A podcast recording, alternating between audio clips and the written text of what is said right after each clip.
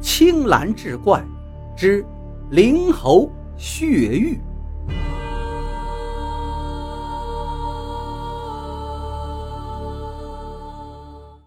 春寒料峭的早春二月，基隆村里来了一顶官轿，轿里坐着县令丁不凡，官轿后跟着捕头高虎和衙役仵作一行人。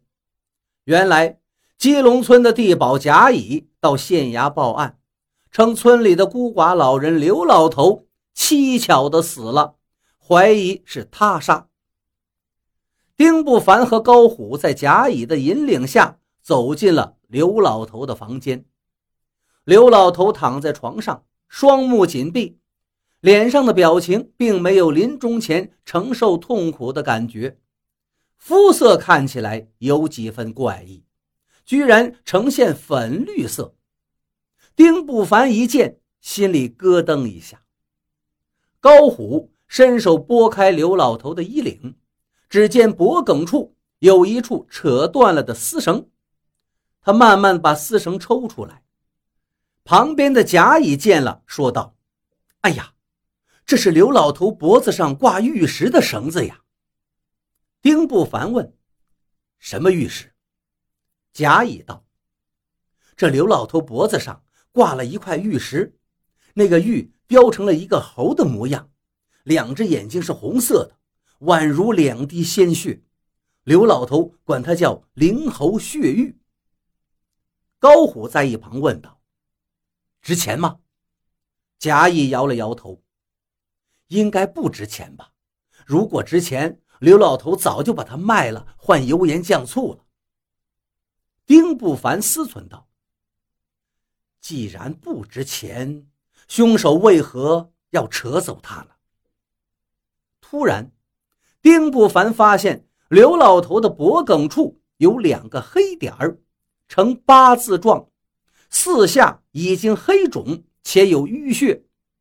丁不凡一惊：“哎呀，这是毒蛇咬的！”高虎一听，愣道：“大人。”您怎么知道？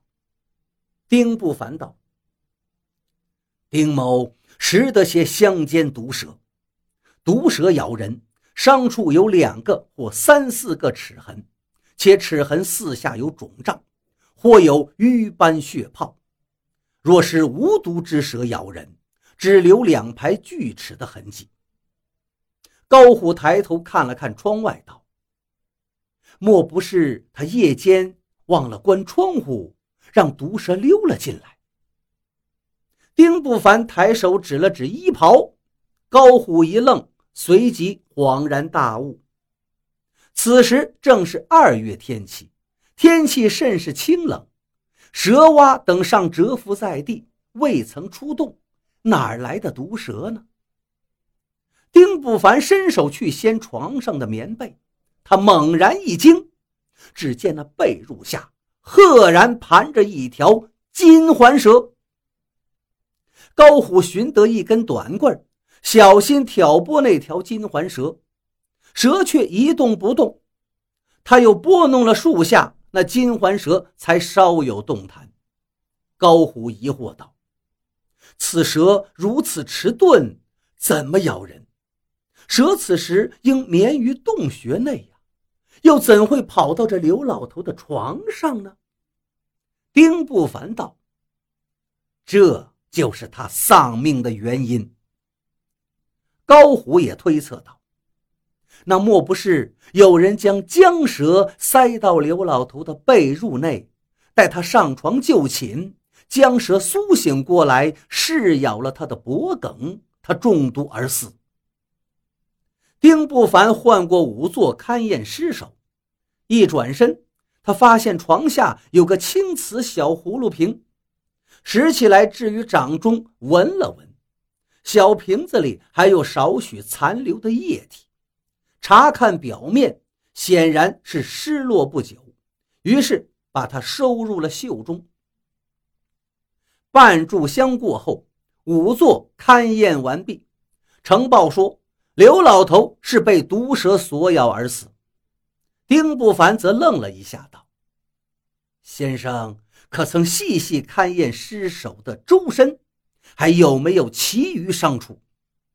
仵作摇摇头道：“回大人，除了脖颈上毒蛇所咬的痕迹外，并无其他可疑痕迹。